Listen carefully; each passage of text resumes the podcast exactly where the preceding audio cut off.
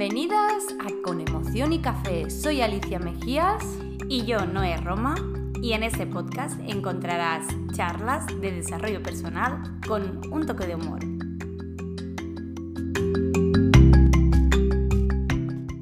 Hola a todas.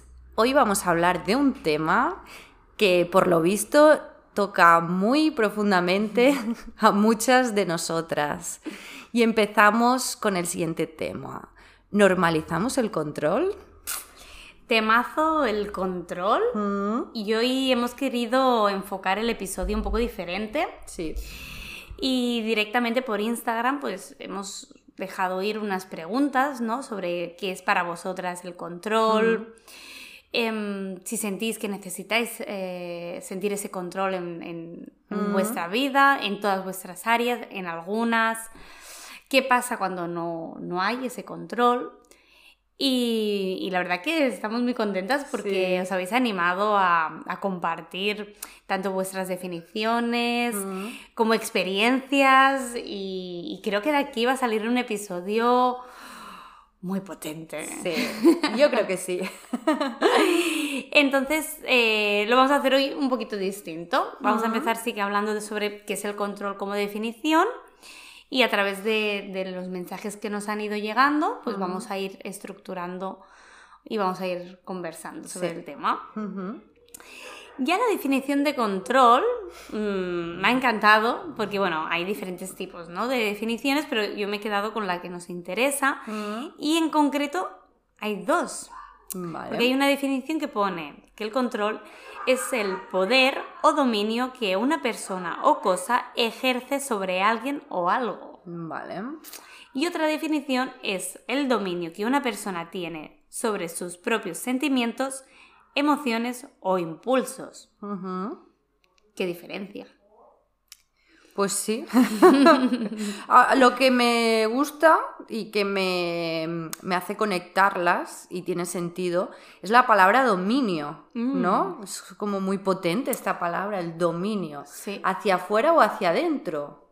Exacto, Mm, exacto, ¿no? Al final, eh, ese control, ¿cómo lo ejercemos, ¿no? Hacia nosotras, controlando todo lo que podemos tener, ¿no? A- a- en nuestro control, o hacia los demás, mm, para nosotras sentirnos seguras. Y aquí vamos a ir ya dejando algunas palabras, ¿no? La seguridad, Seguridad. el miedo. ¿no? Y aquí, pues, muy interesante. Y mientras que busco ah, algunas de, las, de vuestras definiciones, Alicia, ¿tú cómo, cómo lo definirías, el tema del control? Bueno, yo para mí el control tiene mucho que ver con, con poder, em, claro, no quiero ser redundante, no con controlar, no, pero de s- una falsa creencia que tiene que ver para mí con, con evitar el miedo, ¿no? Ahora veremos que al- alguna de las personas que nos ha escrito también lo ha definido así, ¿no? Pero tiene que ver con, con evitar el miedo, ¿no? Si yo controlo, si yo lo tengo todo planeado, si yo sé muy bien cómo va a ir todo, no va a salir nada mal, pero al final mm, es un pez que se muerde la cola, porque luego cuando sale mal eh, o no está como yo había planificado o, o no mal, pero diferente, ¿no? Que como que me da ese pánico, ese estrés, esa angustia, que al final tiene que ver con el miedo, ¿no? Entonces hago algo para evitar el miedo, pero el miedo siempre está ahí, ¿no? De una forma u otra está, porque si controlo, estoy conectando con el miedo. Y si pasa una cosa que está fuera de mi control, estoy conectando con el miedo, ¿no? Entonces, darle mucho poder al- a esto. Y fíjate tú que a mí me da la sensación eh, de que queremos evitar el miedo, pero al final lo que acabamos, lo que nos acaba llegando es mucho más grande que el miedo, Sí, porque nos acaba llegando frustración, sí. nos acaba llegando mm, enfado, eh, malas situaciones, ¿no? Si ya toca con, con otras personas, ¿no? El, el que haya salido algo mal, que se te escape de tu control y que también haya, estén involucradas terceras personas, acaba creando conflictos. mm, o sea, al final, por evitar ese miedo, acabamos creando una bola mucho más grande. Exacto, exacto, sí, sí, sí, sí, sí. De lo que es, porque al final es un miedo irreal, ¿no? Porque estamos preocupándonos. Exacto. Antes de tiempo. Totalmente. Sí, sí, sí. Pues mira, vamos a ir leyendo algunas definiciones. Y esta es muy bonita, porque una, una oyenta, una oyente, me encanta, eh, nos decía que el control para ella es no dejar espacio a que la vida te ofrezca mm. nuevas vivencias. Sí, es que es muy bonita esta definición y muy acertada. Mm. Porque cuando al final queremos tener todo bajo control, no damos lugar a, a, que surjan oportunidades que no están contempladas por nuestra mente, ¿no? Claro, no estamos abriéndonos a esto, a la vida, a lo que venga, a nuevos puntos de vista también, a nuevas formas de hacer. Porque, ¿no? Si hablamos del control hacia los otros, mm, estamos encerrados en nuestra caja de tiene que ser así y esto no puede cambiar y no me abro a que lo que haga otro me puede aportar, ¿no? También. Me ha parecido muy interesante esa visión. Mm. Y mm, a ver, vamos a ver qué más. Estamos buscando, que nos han llegado varias. Voy a decir esta, aunque sea un trocito inicial, luego vale. ya continuaremos. Em, para otra oyenta, eh, nos comenta que para ella el control es saber que es saber qué, cuándo y cómo pasarán las cosas. Y además, además añade de la definición que para ella es muy importante tener todas las situaciones de su vida bajo control. Y aquí ya viene una reflexión, ¿no? Que, que supongo que tiene que ver con mi autoexigencia y perfeccionismo. Claro, cuando juntamos autoexigencia y control, un buen cóctel. Bueno, no, no es o sea, no me sorprende, porque al final es, yo lo englobaría dentro de lo mismo, el control, la autoexigencia, el, ¿no? Como el prototipo de, del, de la persona, ¿no? El arquetipo, podríamos decir, de la persona que no se sale fuera de los límites. ¿no? Porque yo me autoexijo, me autocontrolo, controlo lo de fuera, ¿no? Como el, que no se permite dejarse sorprender lo que decíamos por mm, la vida y por lo demás, ¿no? Entonces, yo creo que el control siempre va ligado a la autoexigencia. Mm. Puede ser em, de forma consciente o inconsciente, pero yo creo que ahí hay un nexo muy importante. Mm. Y también yo creo que hay un componente, también cuando quieres controlar, controlarlo todo, que son las expectativas. Totalmente. Y el componente de las expectativas, cuanto más altas son, cuanto más arriba las ponemos esas expectativas, más peligro corre que al final, si cae esa expectativa, se rompa a claro. más pequeños, ¿no? Al final, mm, por ejemplo, ¿no? Eh, para mi cumpleaños, los 30, ¿no? Hace dos años, yo pensaba, ¡buah, mis 30! Haré una super fiesta, ¡buah! Lo petaremos, porque llevaba años que tampoco hacía grandes fiestas, me iba de viaje, tal, con mi pareja, pero no hacía tampoco una fiesta así con mucha gente. ¿Qué llegó? ¿Qué llegó? ¿Qué queridas mías? Pues llegó el COVID. y yo ya en marzo pensé, esto en abril. Esto no, no. Esto, en abril no. La gran fiesta ¿Eh? no, no. La gran fiesta de los 30 no será. Ahí sí que tuvo que ver, por ejemplo, el ir viendo, ¿no? Que con antelación, ¿no? Mm. Ir viendo las señales de decir, bueno, mi plan puede ser que no sea el que tiene que ser.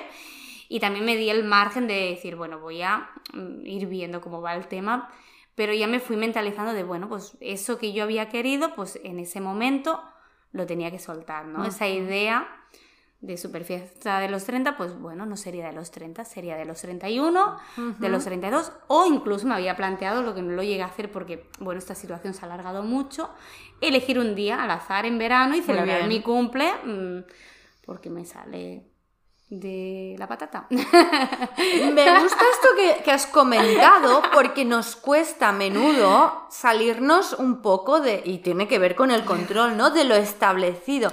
ay, es que si no celebro mi cumple en abril, que es cuando es, no lo, no, ya no se puede celebrar nunca más. No, pero en junio no, no, no, no. Dices, vale. O en Navidades. También alguien me comentaba que, que por toda la situación este año no se pudieron encontrar con la familia tú no estuvieron COVID, luego los otros, bueno, esas situaciones que dicen, madre mía. Pues ¿qué hicieron? Celebraron la Navidad a finales de enero. Y pensé, ostras, qué bien, muy bien, ¿por qué aplazar? O sea, ¿por qué dejarlo? ¿No? Pues lo aplazamos y lo celebramos, pues como si fuera Navidad, ¿no? Claro. Salirnos un poco, atrevernos a salir, porque, bueno, ya no me quiero adelantar porque al final Mm. ya hablaremos de los recursos, ¿no? Pero también es la acción de hazlo, Claro, atrévete a... exacto. No hace falta hacer una cosa muy heavy si para ti eh, el control es algo que tienes Mm. muy arraigado, pero no, algo así, ¿por qué no? Claro. Eh, diviértete con, con la prueba. Sí, sí. Y, y así fue. De hecho, yo siempre he tenido la espinita de pensar, ay, me encantaría celebrar mi cumple en verano, en la Mm. playa. No sé, siempre he pensado que la gente que celebra el cumple en verano tiene que ser tan guay. ya, ya. Y pensaba, pues oye, pues si no me lo monto yo, y ya está. Eh, me parece muy buena idea. Y sí, y con la antelación y el bajar la expectativa me hizo que el día de mi cumpleaños, evidentemente, seguí confinada, porque justo en abril era quizá de los picos más altos, Sí. pero disfruté un montón de mi Claro. cumple. Disfruté aceptando que, que, que iba a ser diferente y único, porque era mi cumple, estuviera encerrada o no. Muy y bien. lo iba a disfrutar. Sin expectativas. Sin como tú has expectativas. dicho, claro.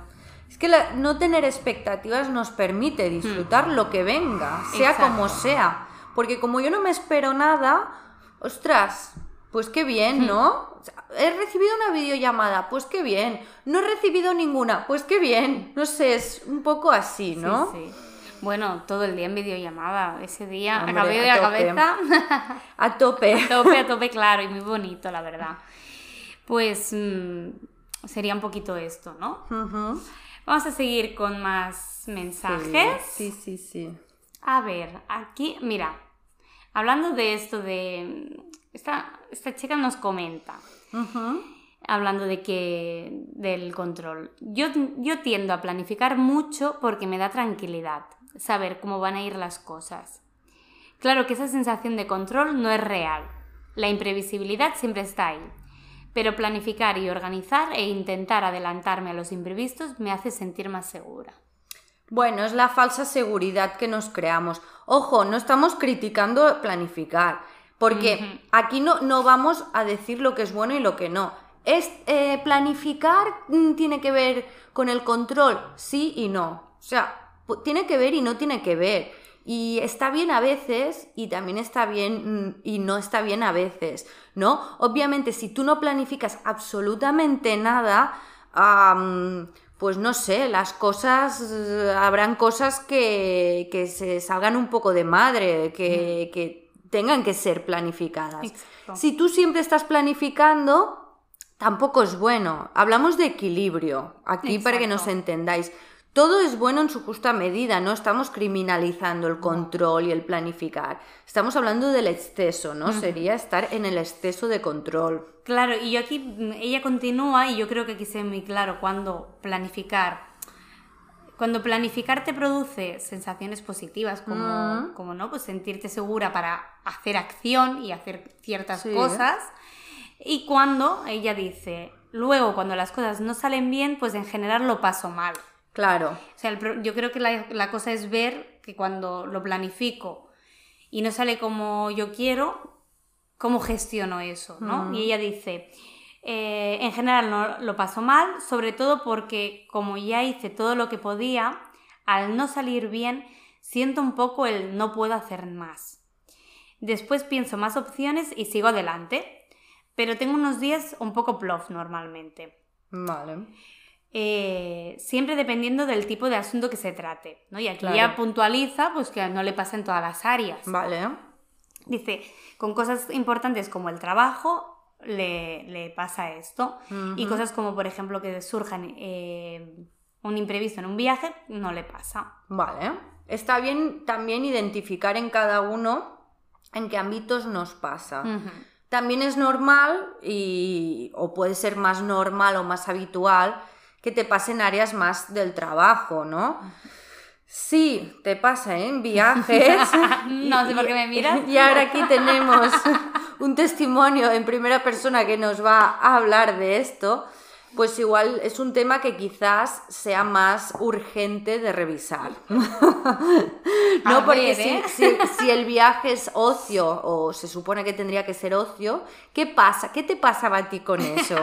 Comparte con nuestras oyentes. Comparto, comparto. Mira, a mí, espero que sea la única. Seguro que no. He estado, de hecho, justo con otra chica también lo comentaba, que ella también le pasaba un poco. Claro, a mí me pasaba que para mí los viajes era como, o sea, para mí los viajes los disfruto antes, durante y después. Antes porque me encanta buscar información, em, buscar rutas, hoteles, actividades, planificar, ¿no? Toda una ruta. Y como mm, antes solo viajamos poquitos días, ¿no? Era como, bueno, en cuatro días lo quiero ver todo. Claro, te pones la presión de que cuatro días sí o sí tiene que salir todo bien. Porque claro, si tienes mil sitios para ver, no hay tiempo, no hay tiempo para improvisar Claro. o disfrutar Claro. de lo que venga. Claro, en ese componente de que te pasas horas, semanas o incluso meses planeando algo con tanto amor, cuando llega ese día y algo se tuerce, Uy. pues eh, al principio pues no, no siempre pasaba, normalmente habían viajes que salían bien, pero había veces, ¿no? Pues un- una escapada que, bueno, pues lo típico, que empiezas mm, despertándote con... eh, más, menos simpática de lo normal. Tu pareja también. Una mala palabra, una mala mirada y parece que aquí arde Troya, ¿no? Y ya es como, oh no, ya empieza mal el viaje, ya está todo mal. Sí, sí, sí. Y ya enfurruñada, las tres horas de coche. Ya. Entonces, bueno, mm, y mira, hostia, qué casualidad. Era para celebrar mi cumple. Vale. Antes de los 30. Mire, he aprendido, porque ahora ya en los 30 solté la expectativa. Sí, sí, con 30 ya maduraste. Era, era para celebrar, pues no sé, mis 20 y pico, 26, Ah. 27.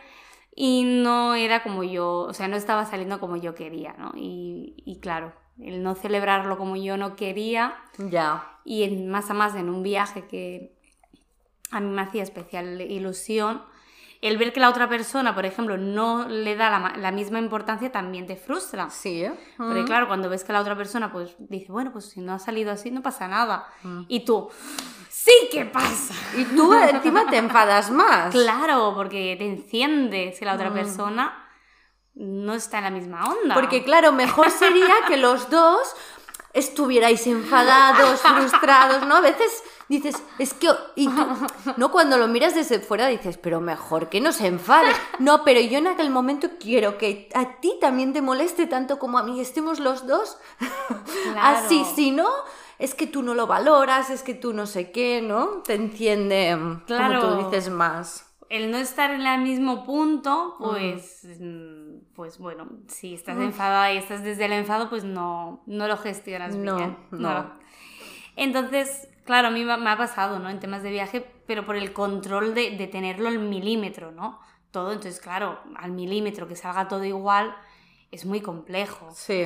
En los últimos años hemos viajado de una manera más calmada. Mm, De hecho, por ejemplo, eh, nos fuimos ocho días a París, solo París. mm.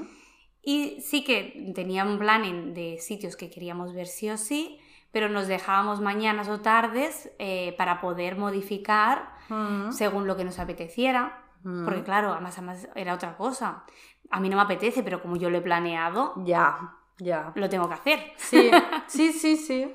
Y con el, con el viaje puede ser trabajo, puede ser familia, da igual, esto está planeado así, punto. Entonces el dejar espacios para poder mm, ir cambiando según lo que nos apetecía Mm. hizo que disfrutáramos mucho más del viaje y que nos sorprendiera la vida, ¿no? De pasar por delante de un parque y decir, ostras, qué bonito, entramos y pasearnos y sorprendernos y, y eso. Claro. Eh, ir por la ciudad y, descubrirla, ¿no? siempre con, pues eso, tener cuatro cosas planeadas, pero también con el margen de, disfrutar de lo que viniera.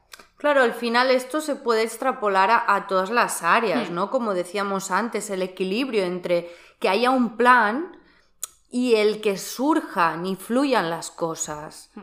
Está bien las dos cosas, pero en su equilibrio. Obviamente, si yo me voy a un país que no he estado nunca, a una ciudad que no he estado nunca, mm, planificar un poco, pues esas cuatro cosas que yo sé que quiero ver sí o sí y, tenerlas presentes, pero a partir de ahí permitirme, como tú dices, pasear y, ostras, pues este parque que acabo de encontrar, pues entro. Este museo de no sé qué, qué interesante, no sabía que estaba aquí, pues entro, ¿no? Y disfrutar de toda la experiencia completa. Sí. Para mí fue un punto de equilibrio y que hemos ido replicando en los viajes. Muy bien. Y nos ha venido muy bien.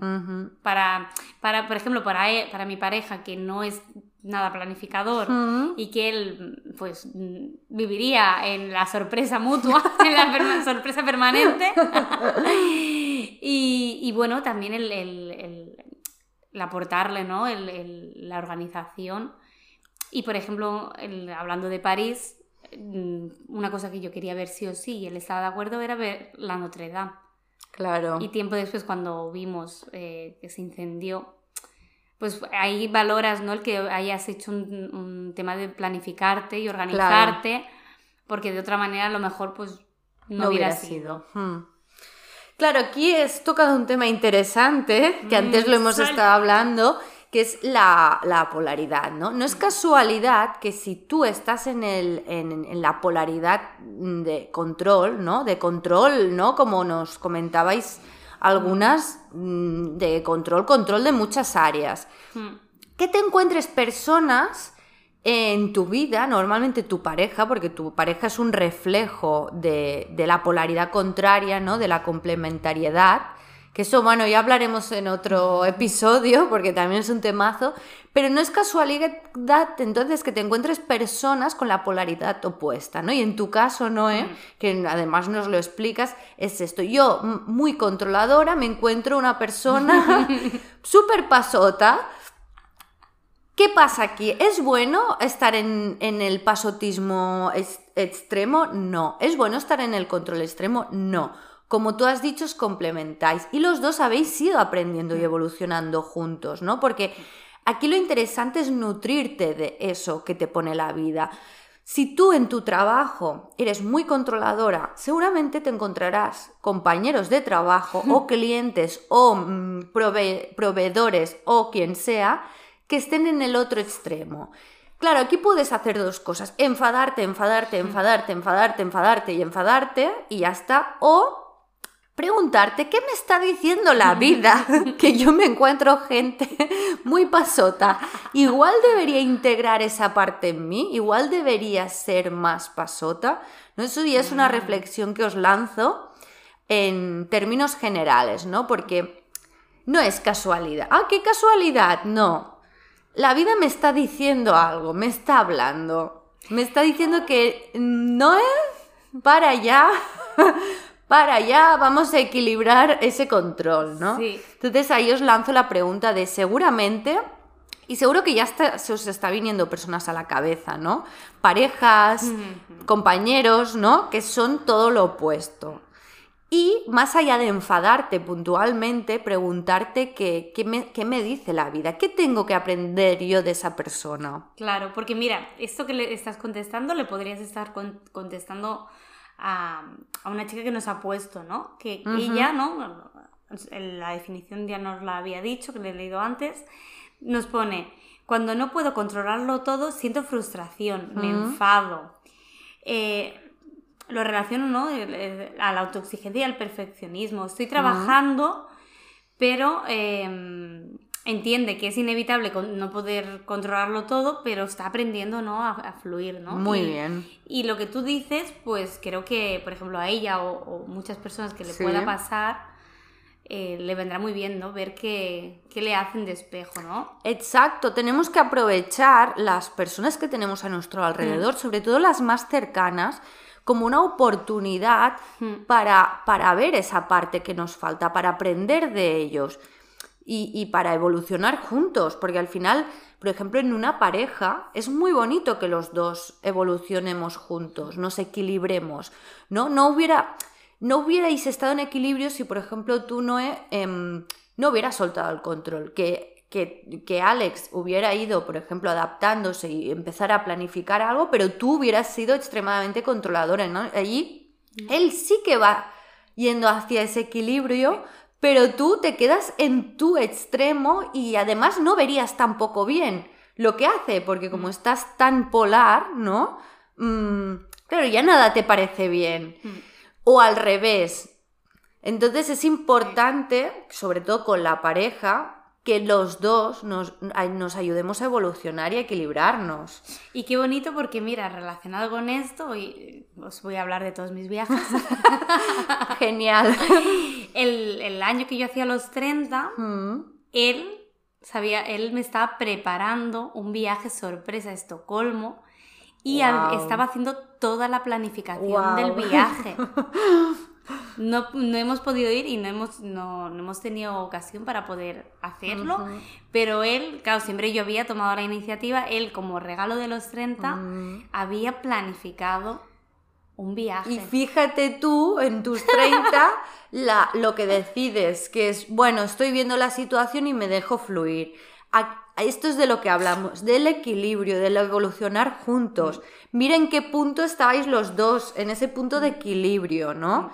Tomarnos los otros como una ayuda para crecer. Claro que va a surgir el enfado, puede surgir, mm. pero después de eso os invitamos a reflexionar, ¿no? Qué bonito. Ay, mira, no me había dado cuenta. Bueno, hoy os vais a enterar de todos los viajes de Noé. No acabamos hoy, segunda parte. Segunda parte.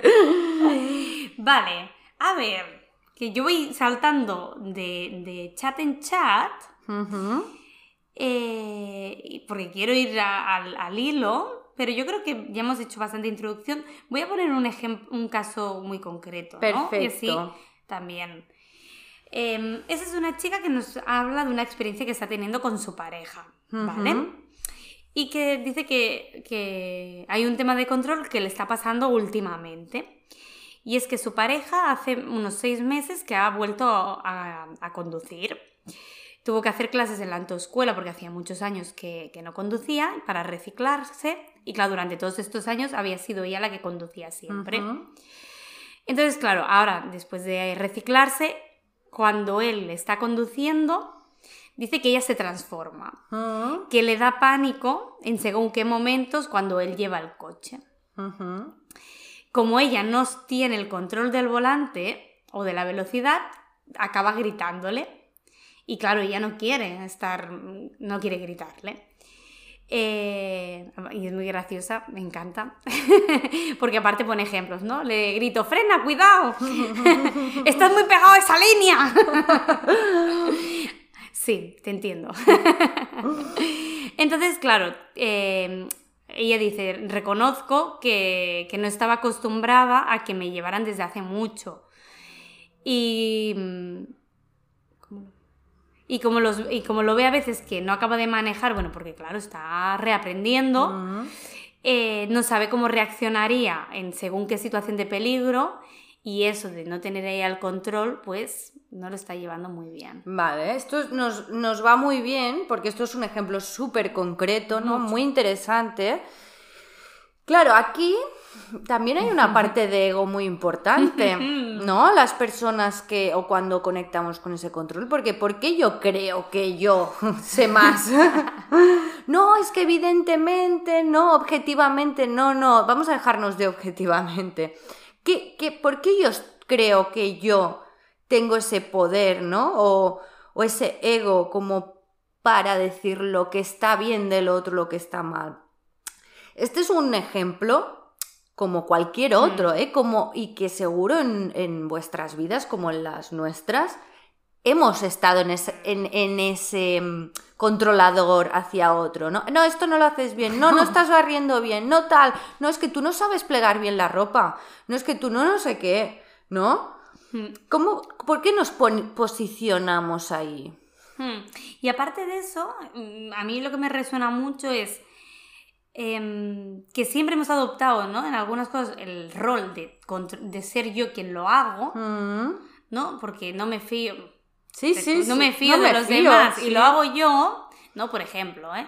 La típica madre que es ella la que limpia los platos porque ella lo hace mejor, Mm. o la persona que hace esta tarea en el trabajo porque si no nadie lo va a hacer como ella y siempre lo hace ella, ¿no? Entonces, acapara esa tarea, es suya, eh, y en el momento que tiene que soltar esa tarea Mm. porque se ve obligada, ¿no? En su caso no es obligada porque hasta entonces él no podía conducir y luego sí, ¿no? Pero pongámonos en, en muchos casos que al final tenemos que soltar.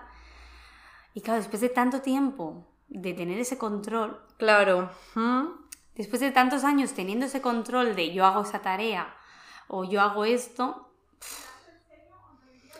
vaya trabajazo, ¿eh? Claro, eh, es un trabajazo porque ya te digo, conectamos mucho y es totalmente ego. en- pero es que yo también lo he vivido con el yo sé, tú no.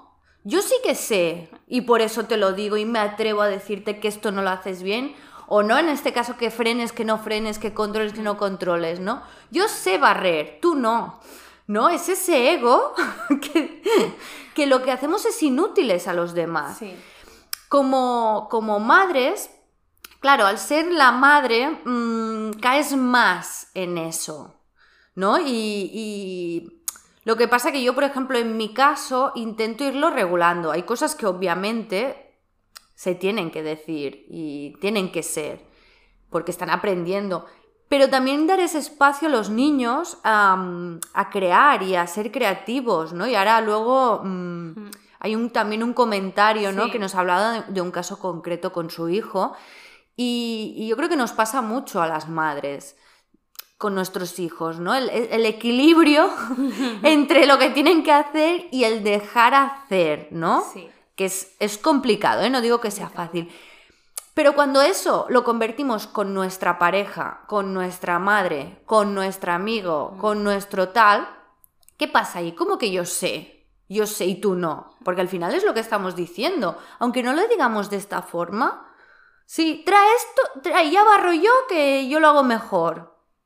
Le estamos diciendo a la otra persona que no sabe, que no puede, que no es capaz, ¿no? Mm, estamos haciendo personas inútiles. es verdad. ¿No? Que puede pasar que la otra persona, uno, se sienta mal, dos, no se sienta mal, pero no lo vuelva a hacer, ¿no? Y luego nos enfadamos, porque, no, es que no haces nada, es que tal. Bueno, es que caemos nosotras mismas en una trampa que nosotras hacemos y deshacemos. Yo me acuerdo mucho con, con cuando me quedé embarazada, ¿no? Y leía temas de cuando tienes a los bebés, ¿no? Y cuando es un bebé recién nacido, ¿no? Y, en la clase de preparación al parto, eh, nos decía la, comadrona, "Mm, si tu marido o tu madre o quien sea quieren limpiar, te barren o te traen un tupper o lo que sea, da igual cómo lo hagan, perfecto. No es que yo lo doblaría la ropa así. No, no, no, tú tienes que descansar y estate por esto, porque si no, la otra persona al final te dirá, ¿tú lo haces también? Hazlo tú. Pues hazlo tú. Hazlo tú, es verdad. Y esto, de verdad, esto luego lo, lo he ido aplicando en mi vida. y es verdad, pues si no pienso que lave del todo bien los platos, pero lo está haciendo, oye, pues que lo haga. pues genial. Sí. ¿Por qué quiero yo ponerme el peso y luego, o sea, me convierto en... en en ¿cómo se dice en castellano? Bueno, me convierto en, en el que dicta sentencia, en el que te juzga Mm. y en el que... Y luego la víctima, porque Sí, yo sí. que no... Que Víctima y verdugo, ¿no se dice? víctima y verdugo, exacto.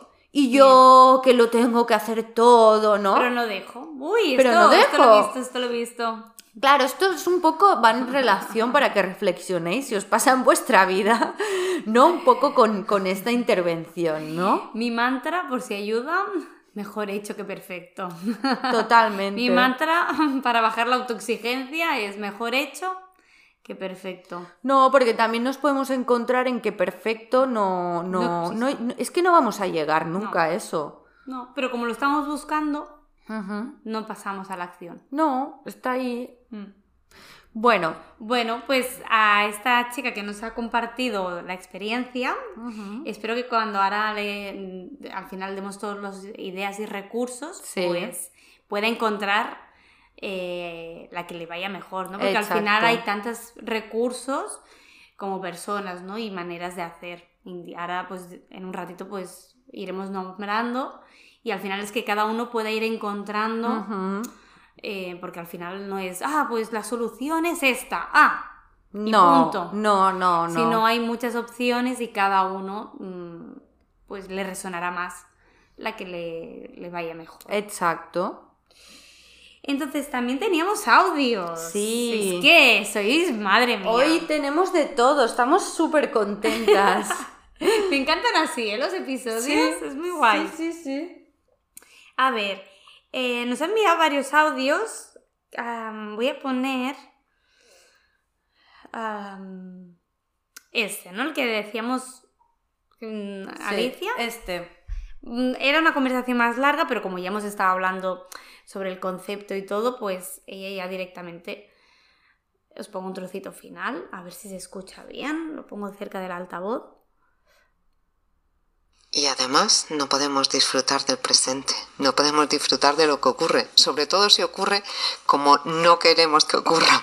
Y entonces ya, oh, dejamos de vivir. ¿eh? Todo por este, de querer tener ese control. Totalmente. Es que además dejamos de vivir y es eso. Es esto, Mm. lo, que, lo, que queramos, lo que queremos transmitiros al final es que no vives, Sí. No, no disfrutas, no... No, porque aparte estás tan pendiente de que salga como tiene que salir en tu mente que no estás en el Sí. presente. No, no, estás o en el futuro o en el pasado porque no salió bien esto y entonces estoy ahí dándole vueltas y nunca estás en el presente. Mm. Mm. Pues yo creo que con este audio mm, cerraría todos los mensajes. Sí. Muchísimas gracias, de verdad. Sí, Mm, gracias a todas por, por vuestras aportaciones. Sí. Nos ha gustado mucho eh, este tipo de episodio, así que ya iremos compartiendo los temas y, y si la gente, vosotras vais respondiendo y queréis aportar, pues lo iremos comentando. Sí, y vosotros ya nos comentaréis también si os gusta este tipo de formato. mm, para saber un poquito del feedback. Exacto. Y vamos a pasar un poco, ¿no? A la, esa última parte, ¿no? De ahora que ya hemos hablado del control hacia afuera, hacia adentro, mm, hemos escuchado experiencias, ¿no? Hemos visto que pues, puede estar en cualquier área de nuestra vida al final, Mm, en la que le pongamos ese peso Sí. extra. Y bueno, ¿no? La pregunta sería, ¿cómo podemos soltar ese control? ¿no. Alicia? Yo he hecho una pequeña lista Vale. así muy sintética y vamos a ir hablando entre las dos eh, Perfecto. Mm, sobre los puntos, ¿vale? Yo uno de los puntos que he puesto primero es eh, que centrarnos en lo que sí depende de nosotras. Muy bien. Como punto inicial, porque a ver, si ya no depende de nosotras, Fuera. Fuera. Descartamos. ya no está a nuestro control. Mm. ¿Cómo lo ves? Eh, totalmente esencial y de hecho en el último episodio que hablábamos de los objetivos, el tema de planificar, ¿no? Eh, es una parte muy importante la autorresponsabilidad a la hora de planificar un objetivo y a la hora de planificar cualquier cosa. Me centro en lo que depende de mí. De mí depende todo esto. Vale, pues ahí estoy. Exacto. Pues otro punto que he puesto, ya veis que es así un poco salteado, pero yo creo que es lo que enriquece, ¿no? Porque así cada uno que coja lo que necesite. Un punto que puede ayudarnos a soltar el control es a través de la meditación, Sí. del estar presentes con el mindfulness, Mm. las afirmaciones positivas, ¿no? Para un poco volver al momento presente, ¿no? Porque al estar contro- intentando controlar, nos vamos a futuro y cuando detectamos que estamos yendo hacia futuro o hacia pasado, volver al momento presente. Totalmente, y aquí yo añadiría, o sea, esto sería como apartado práctica, ¿no? Sí. Práctica de algún tipo.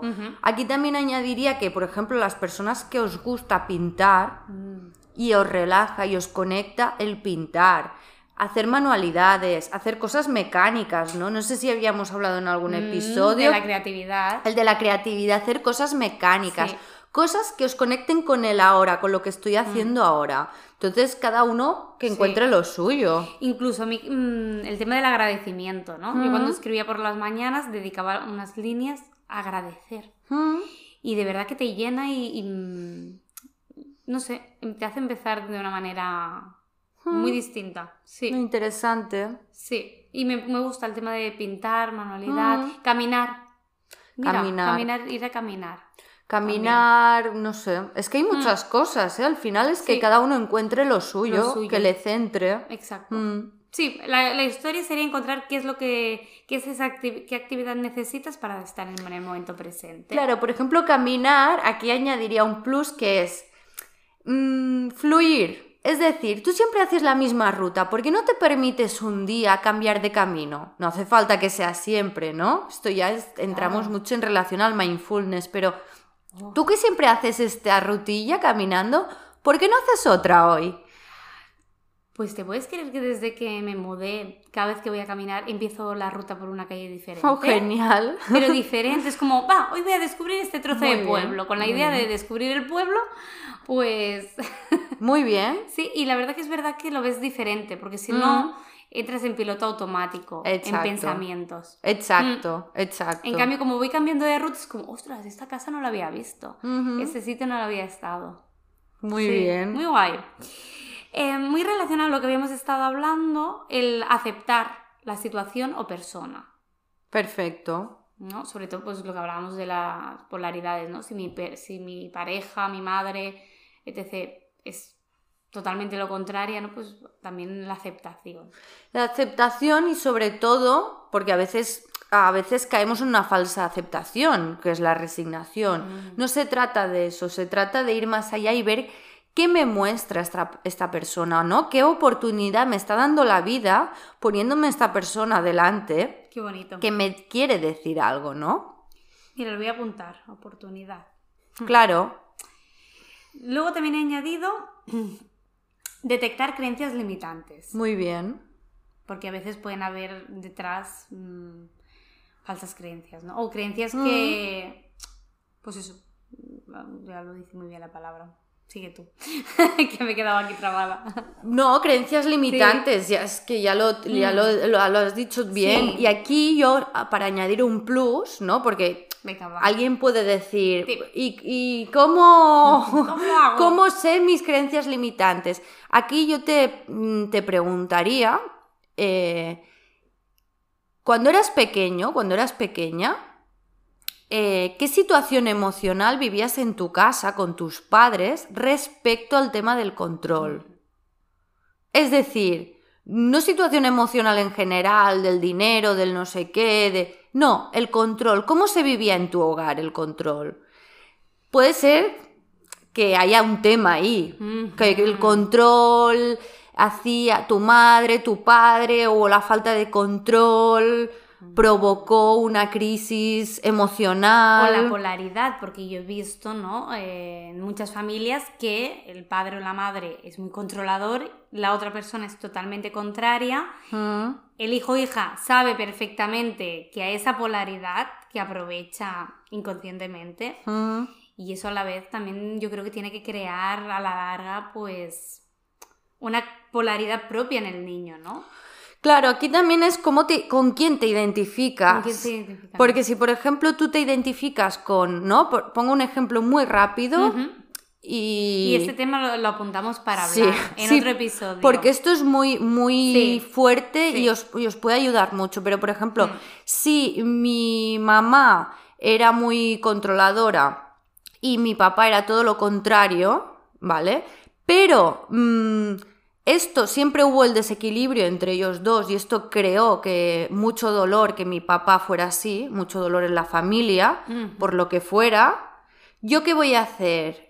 Tranquilo, yo voy a reparar la historia de mi madre, porque estos son las lealtades ocultas, que esto también se habla mucho en sistémico y constelación. Yo voy a reparar esa información, ya seré yo la que pueda hacer que se cumpla ese control que mi madre no pudo ejercer y salvar a toda la familia, ¿no?